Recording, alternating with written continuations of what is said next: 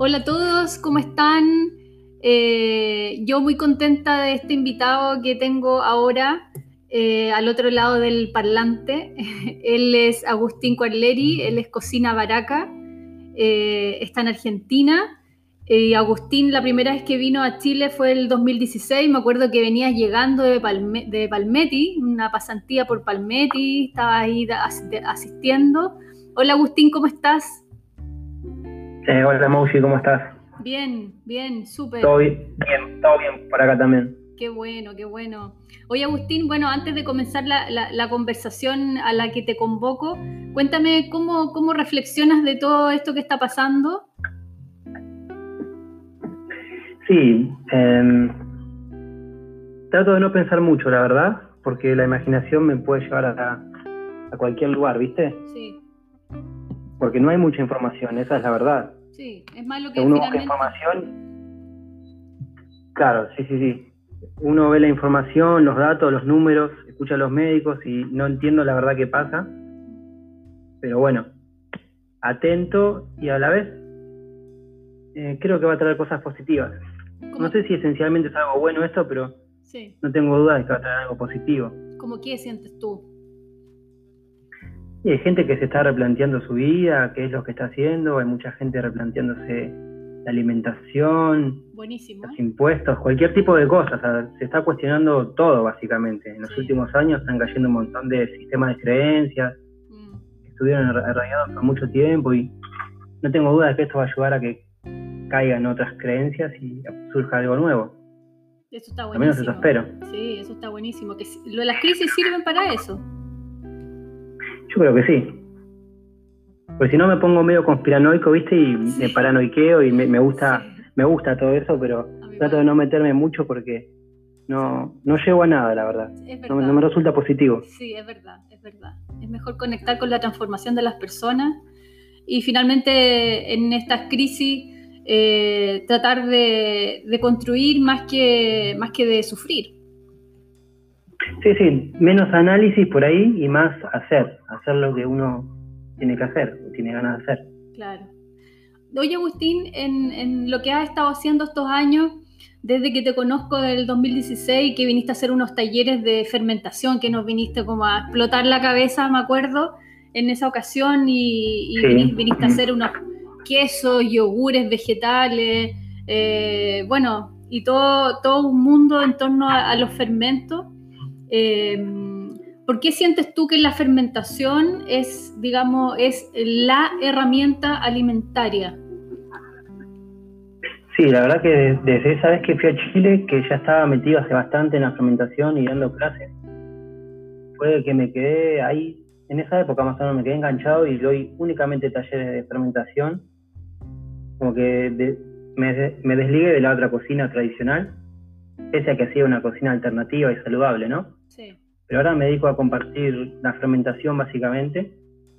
Parece que trae un montón de beneficios en todos los niveles. En primer lugar, la fermentación es un proceso biológico que, a través de los microorganismos que están presentes en un alimento o que inoculamos, que están fuera del alimento y nosotros lo metemos en la preparación para que fermente, se genera una serie de cambios muy interesantes eh, básicamente la fermentación es la transformación del azúcar en otra sustancia en ausencia de oxígeno, gracias a la actividad de los microorganismos, de las enzimas de estos microorganismos. Entonces, la transformación que sucede en estos alimentos es muy amplia, desde cambiar los sabores y los aromas. Por ejemplo, alimentos dulces pasan a ser ácidos, o sabor umami, que es este sabor del que se habla mucho últimamente. Claro. Sexto sabor. Exacto. Eh, desde la gama de sabores, todas estas propiedades organolépticas, también hasta la conservación de los alimentos, porque uno fermenta en su casa con un poquitito de sal, un vegetal, un poquitito de sal y puedes tener un alimento todo el año, que de otro modo se te pondría feo enseguida. Yo siempre doy el ejemplo del repollo, por ejemplo. Si yo tengo mi, mi, pequeña huerta en mi casa y cosecho 5 o 10 repollos, no me los voy a comer todos, los tengo que guardar en la heladera y para eso necesito primero una heladera, soy dependiente de la electricidad, de la tecnología, y después que los tengo que comer en un lapso muy corto de tiempo porque aunque estén en la heladera se ponen feos. Entonces la fermentación lo que logra es eso, poder mantener el alimento fuera de la heladera en óptimas condiciones por muchos años. Sí.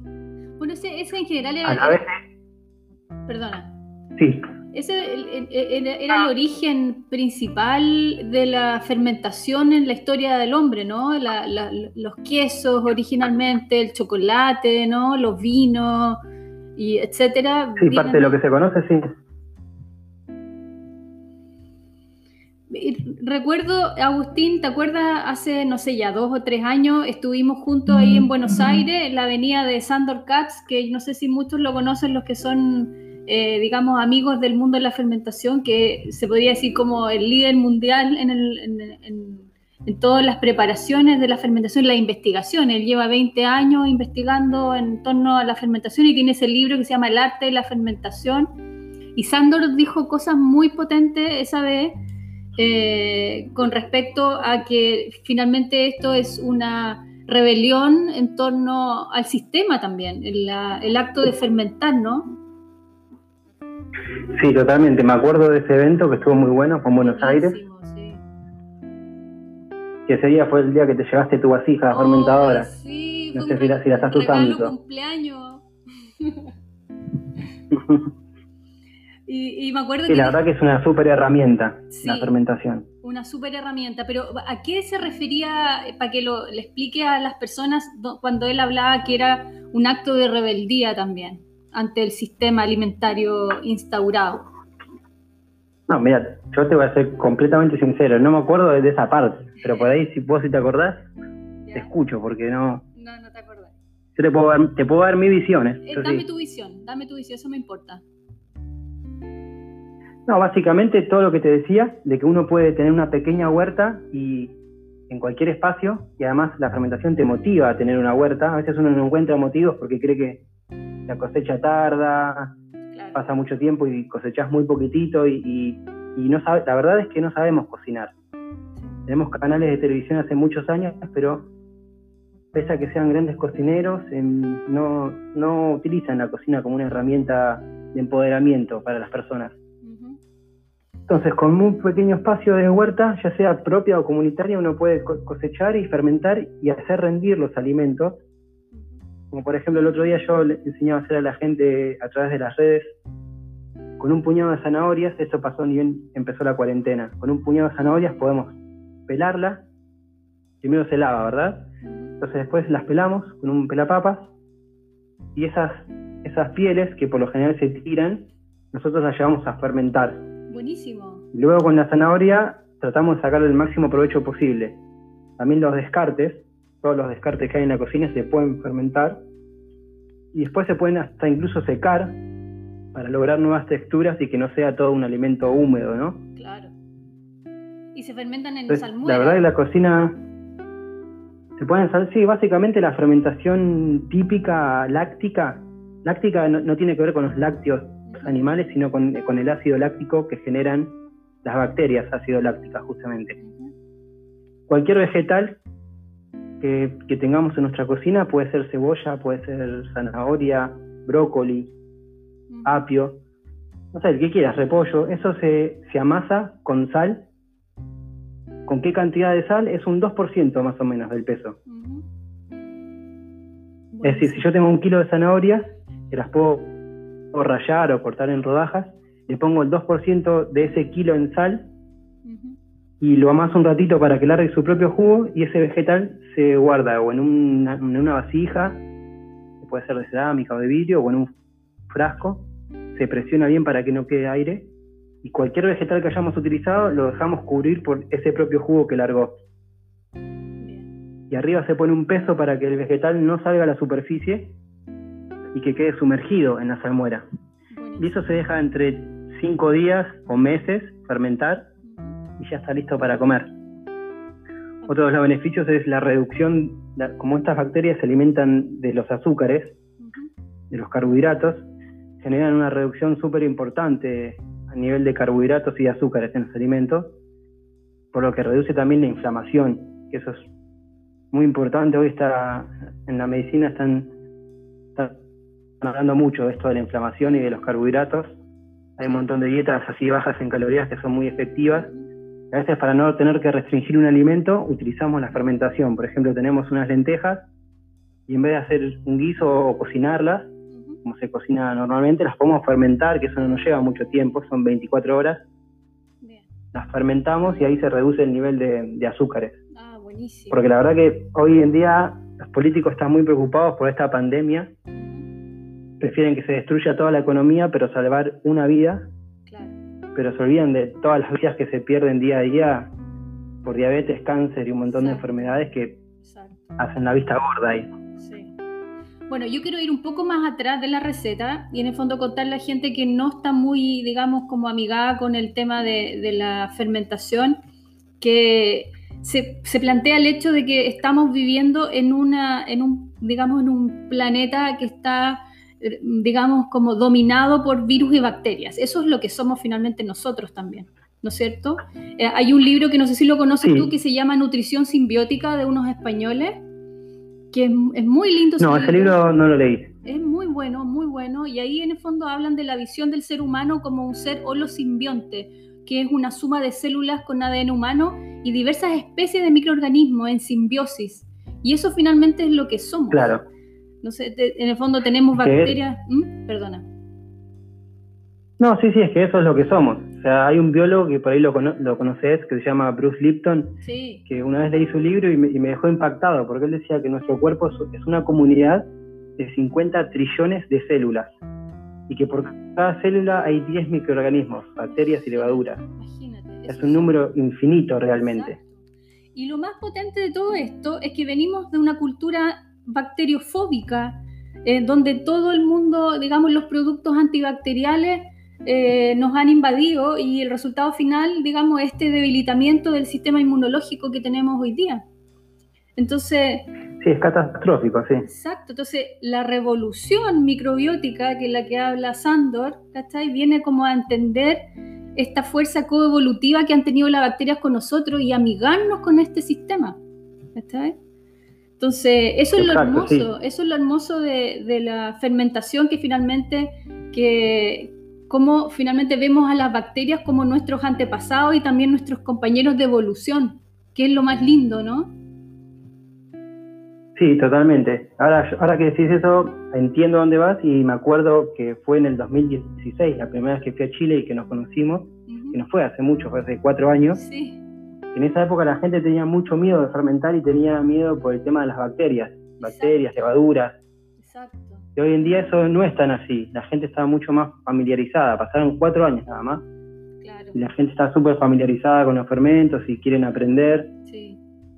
Y cambió, cambió la, onda. El, libro de Sandor, eh, El arte de la fermentación, él ha hecho una, un catastro de las historias de muchas civilizaciones donde cada una tiene algún fermento, digamos, en su base alimentaria, ¿no es cierto?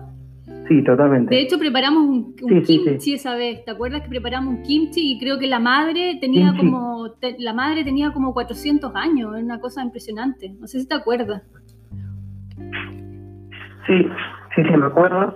Y, sí, eso es así. O sea, todos los países y todas las culturas, incluso antes, era antes de Cristo, se fermentaba. Desde la masa madre, los vegetales, las bebidas nuestra propia cultura está atravesada por la fermentación. El problema es que se delegó esa tarea a la industria y se tergiversó un poquito, pero básicamente toda nuestra comida atraviesa la fermentación. Es el té, el café, el chocolate, la cerveza, el vino, el pan, los quesos. La fermentación, la verdad, que atraviesa todo. Entonces, finalmente, lo, lo que siento yo que tú estás, digamos, aportando es una nutrición simbiótica, ¿no? Ese es como el, finalmente es como el concepto, cómo incorporarte alimentos que además que sean ricas las preparaciones, ¿no? Al sabor, sean alimentos simbióticos.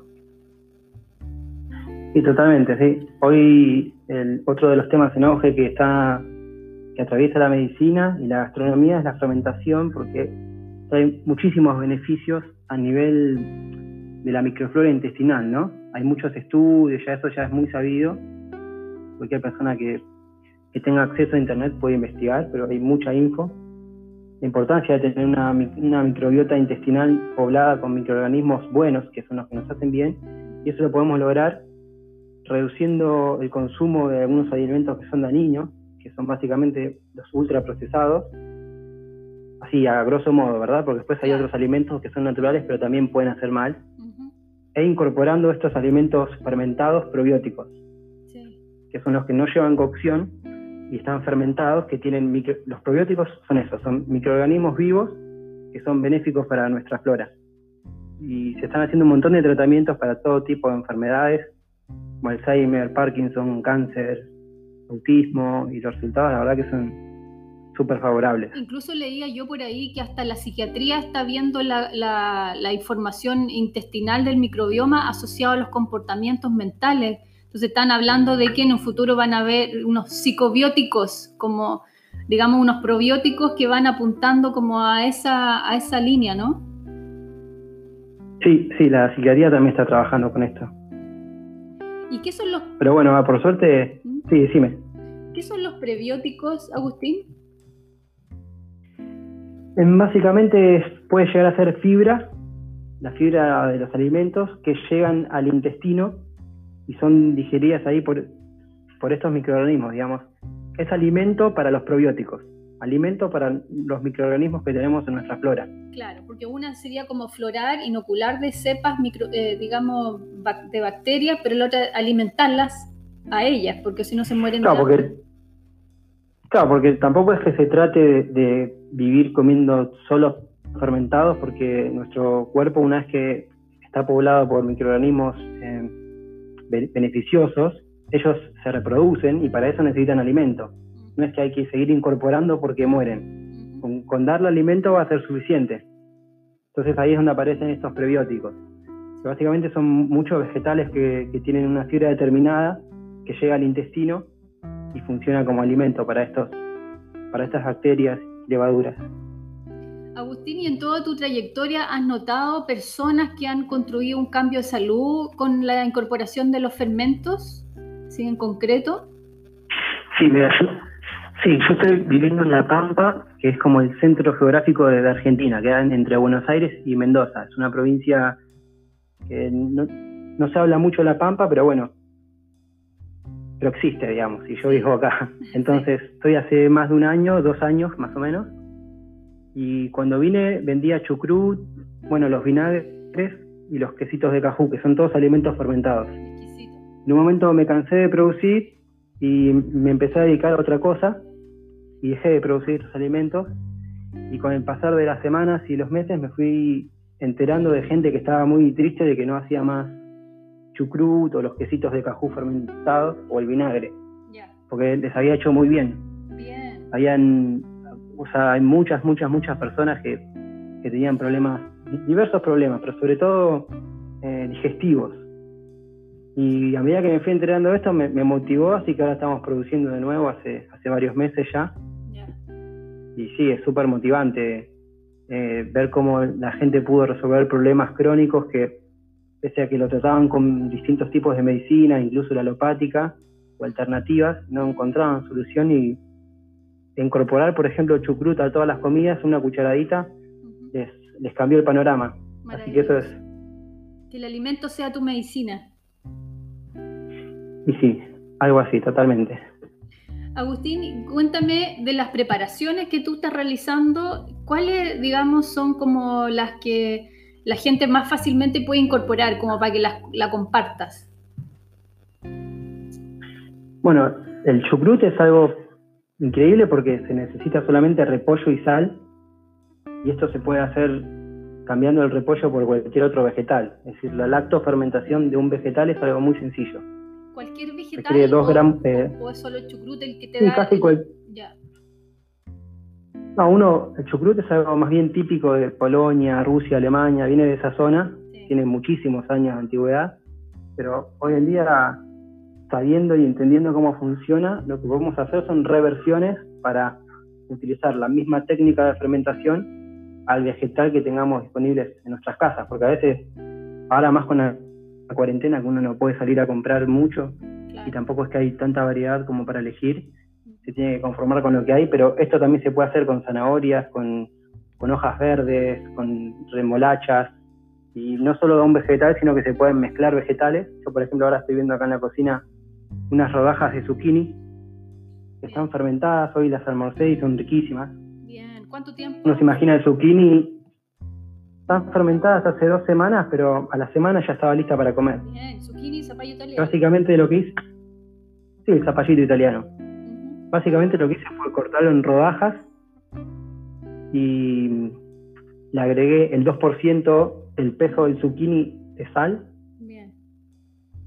Es decir, le agregué 20 gramos por kilo.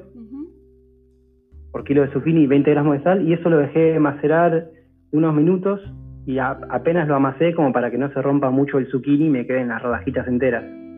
Y eso al cabo de unos minutos o unas horas empezó a largar líquido. Bueno.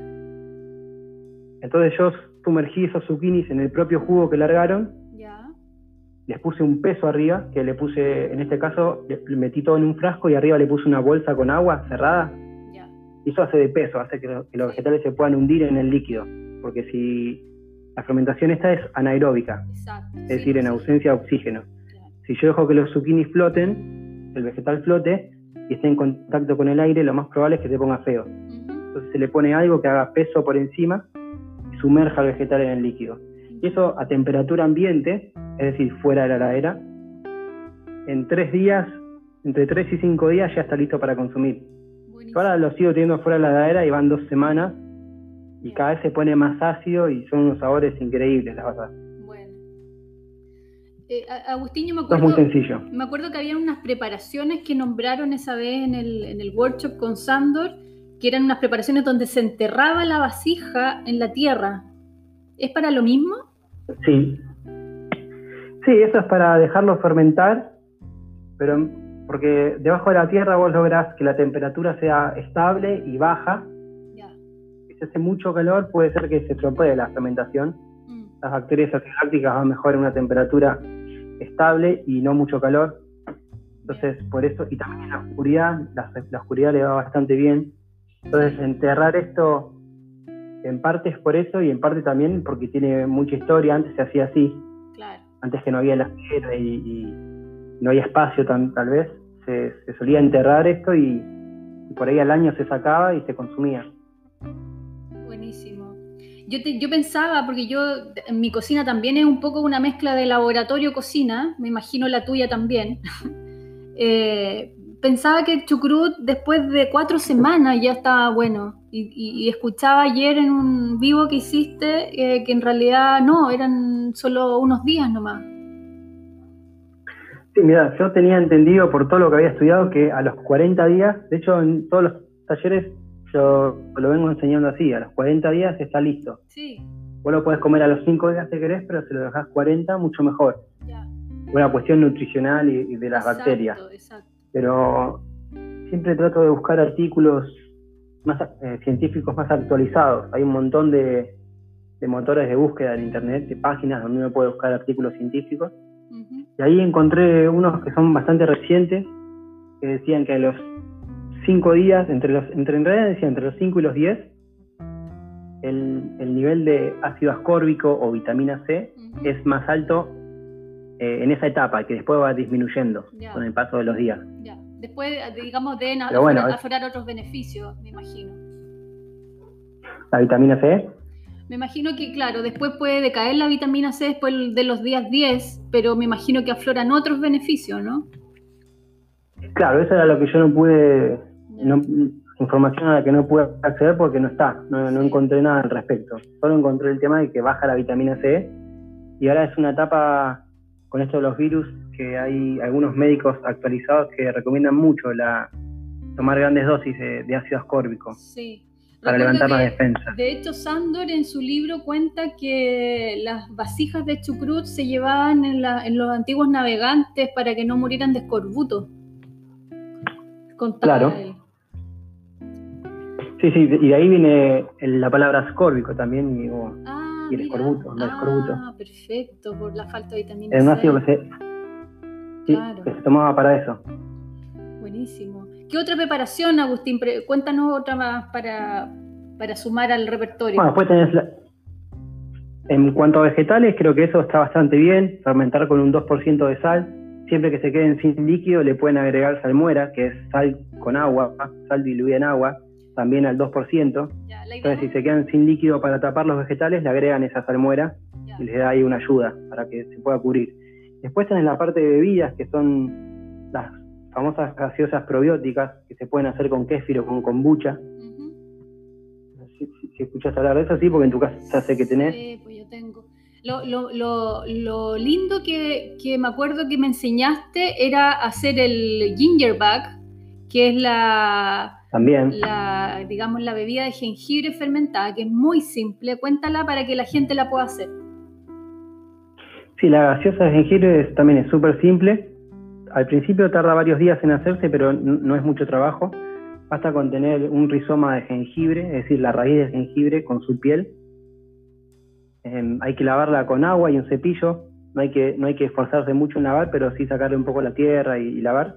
Si es orgánica, mucho mejor, porque nos aseguramos de que no haya pesticidas y que, y que los microorganismos que están en el jengibre estén vivos, porque lo que necesitamos es mantener con vida y reproducir los microorganismos que están en la piel del jengibre, que es ese, rizoma picante. Entonces, si tenemos un pedazo de jengibre, lo que hacemos es rallarlo, más o menos unas cuatro cucharadas de jengibre rallado, y lo ponemos en un frasco con, 200, con una taza de agua, 250 mililitros de agua.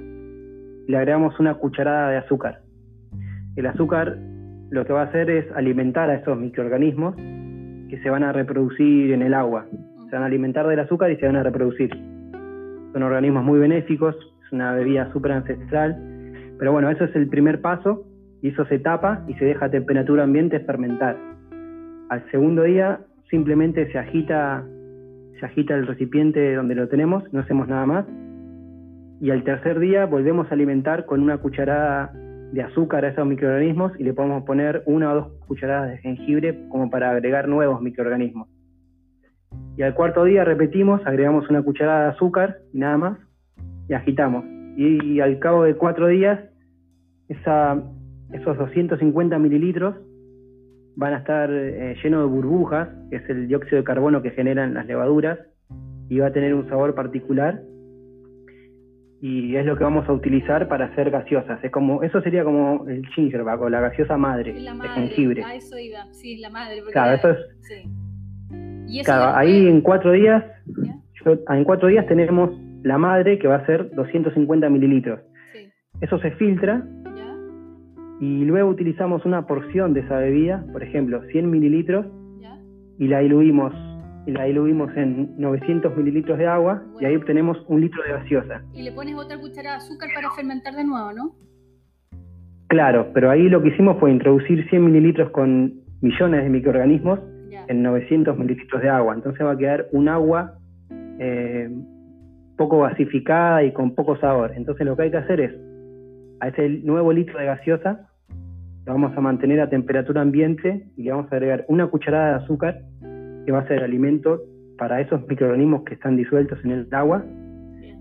Y sabor, algo que le dé sabor. Entonces le podemos poner otro trozo de jengibre rallado, por ejemplo. Buenísimo. Entonces vamos a hacer una, gaseosa de jengibre. Eso se, bate todo, se licúa o se procesa para que agarre bien el sabor del jengibre y se deja tapado en un lugar oscuro a temperatura ambiente. Entonces, en esas 24 horas nuevas de fermentación, la gaseosa va a tener eh, bueno, el sabor que, le agregamos, en este caso es jengibre, y se va a llenar de burbujas y de gas. Es increíble, es como una champaña como, brota esto.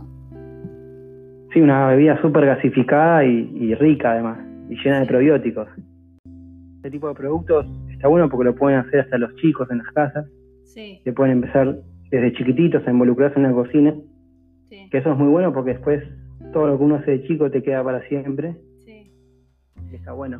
está bueno para que, para que implementen. Yo la preparaba mucho más simple, no hacía la madre, no sé si estaba bien o no, pero cortaba en realidad en trozos el jengibre, lo ponía en el frasco al tiro más grande, con agua, azúcar y lo dejaba unos días. Lo preparaba. Sí, sí. Ya. Sí, en realidad uno, uno explica así para que se tenga en cuenta qué es lo que está sucediendo en cada proceso y después cada uno puede experimentar. Una vez, si sabes cómo funciona el proceso, después lo puedes hacer a tu manera, digamos, puedes hacer tu método. Pero sí, básicamente es darle azúcar a la, raíz de jengibre disuelta en agua y esperar a que gasifique para que estos microorganismos se, reproduzcan. Sí. Bueno, yo les cuento que también eso mismo ocurre con la cáscara de la piña, que también eh, vimos un tepache. Tepache es la, es la bebida de piña, ¿no? El fermentado de piña. Sí, esa es la bebida, sí, la bebida típica de México. Es similar, se hace fermentar eh, la cáscara de la piña o de la ananá en agua y azúcar. Sí, buenísima igual. Sí, también es súper sencillo. Te pones la cáscara de una piña con dos litros de agua, cuatro cucharadas de azúcar y se deja fermentar por cuatro días, entre tres y cuatro días. Bien. Pues se filtra y ahí tiene una gaseosa súper gasificada y diría que es dulce, pero se, se, va tendiendo al ácido porque el dulce desaparece. Estos microorganismos se alimentan del azúcar. Buenísimo. Agustín, las típicas preguntas que hace la gente. Es agua filtrada sin cloro, la que se usa para los fermentos, ¿no es cierto? Sí, sí, eso se logra con un filtro de agua y si no, eh, con el agua del grifo que se puede hervir para que se evapore el cloro y después se deja enfriar. Siempre que se trabaja con fermentos, el agua es a temperatura ambiente. Está muy caliente, puede matar a, los microorganismos. Y lo otro es eh, la sal de mar, no la sal yodada del supermercado. Sí, sal de mar, sal de roca, alguna sal genuina, que quiere decir alguna sal, sal real, básicamente, sal sin aditivos. Pero por sobre todo que no tenga yodo. Las sal que son muy industriales, porque el yodo es antimicrobiano y puede perjudicar la fermentación. Exacto. ¿Y, y el azúcar? ¿Puede ser azúcar refinada, que es típica pregunta también, o necesariamente azúcar de caña, azúcar integral? No, puede ser eh, azúcar refinada, no hay problema con eso. Lo único después, yo siempre digo lo mismo, está en vos la elección, a quién querés financiar, si a una pequeña familia productora de azúcar mascabo o panela, no sé cómo se llama en Chile. O si querés financiar a la otra industria. Claro, a la azucarera. Queda en la elección de cada uno. Sí. sí. Pero se puede, fermentar se puede con azúcar blanco. Ah, ya, bien, perfecto. Otra consulta desde, desde la, los gustos de, de las cocinas donde se fermenta. ¿No, ¿Sientes tú que las, las, bacterias compiten entre sí? A mí me pasa que el kéfir con la kombucha como que compiten. Siempre hay uno que se sobrepone sobre el otro. Perdóname, ¿en qué sentido? En el sentido que compiten. No, no, te entendí la pregunta. Siento que eh, en mi cocina, por ejemplo, la kombucha es como la que domina. Y cuando he querido, digamos, que, el kéfir avive y, digamos, como que aflore y se reproduzca, no, no hay caso. Entonces, como que me da la sensación de que estas bacterias como que compiten, ¿o no? Ya, la verdad que nunca lo había pensado así. Yo estoy, estoy viendo acá en mi cocina los fermentos, a ver si hay alguno que está medio débil, pero. ¿No? Nunca me pasó algo así, la verdad. Siempre tengo kombucha, solo que tomo poco, eso sí. No, no la consumo tanto como el kefir. Ah, ya, ya, eh, y, las dos andan bien. Ya. Pero bueno, además había que ver, capaz que no le das mucha bolilla, entonces se pone. Sí, yo creo, yo creo, le doy más, le doy más bolilla a la, a la kombucha. A la kombucha, ¿no? sí. sí. Bueno, Agustín, te agradezco mucho toda esta información. Eh, cuéntame si quieres darle algún consejo a la gente hoy día en estos minutos. Mm, no, bueno, un consejo no, pero sí que se interioricen en este tema que está muy bueno y que aprovechen el que tiene la posibilidad y la suerte de aprovechar el stop en estos días, lo aproveche, que se instruya en cosas positivas. Me parece que es la que va. Y bueno, que sigan que sigan tus redes, que pones cosas muy piolas y también te invito a que sigan mis redes, que estoy subiendo recetas, estamos haciendo vivos con, recetas de todos estos tipos de experimentos que vimos hoy. Buenísimo. Que por ahí les es útil. Yo siento que la, cocina, eh, digamos, la fermentación es muy pránica, eh, tiene mucha relación, digamos, eh, es energética. ¿Qué, dime algo de eso. Totalmente, sí. ¿Qué, qué me puedes decir? Y sí, totalmente. Creo que lo que te pasa a vos con, con el kefir quizás va un poco por ahí. Sí. Por ahí tenés alguna idea con el kefir y, no, no, lo tenés incorporado y, por más que hagas la receta bien, sí. eso se siente. Y bueno, sí, son alimentos vivos y están cargados de enzimas. Que bueno, algunas culturas y algunas personas eh, lo ven a esto, a la parte enzimática, como una cuestión lumínica. Así que si lo quieren enganchar por ese lado, también le va, le va a resonar. Son alimentos con alta vibración. Exacto, alimentos luminosos. Totalmente, sí. Bueno, Agustín. Técnicamente luminosos, sí. Exacto. Eh, te agradezco la conversación y estamos al habla, estamos al habla para seguir armando otras, otras conversas. ¿Te parece? Dale, me, me, gustó la llamada, sí. Bueno. Y nada, buenísimo. Espero volver pronto a Chile, así hacemos ahí una gira con, de talleres. Eso, hagamos una serie de talleres en Santiago y acá. ahí va. Vale, un abrazo, Agustín. Que estés bien. Dale, gracias por llamar. Ya, a ti. Dale, igualmente, Moshi. Chao, chao. Chao.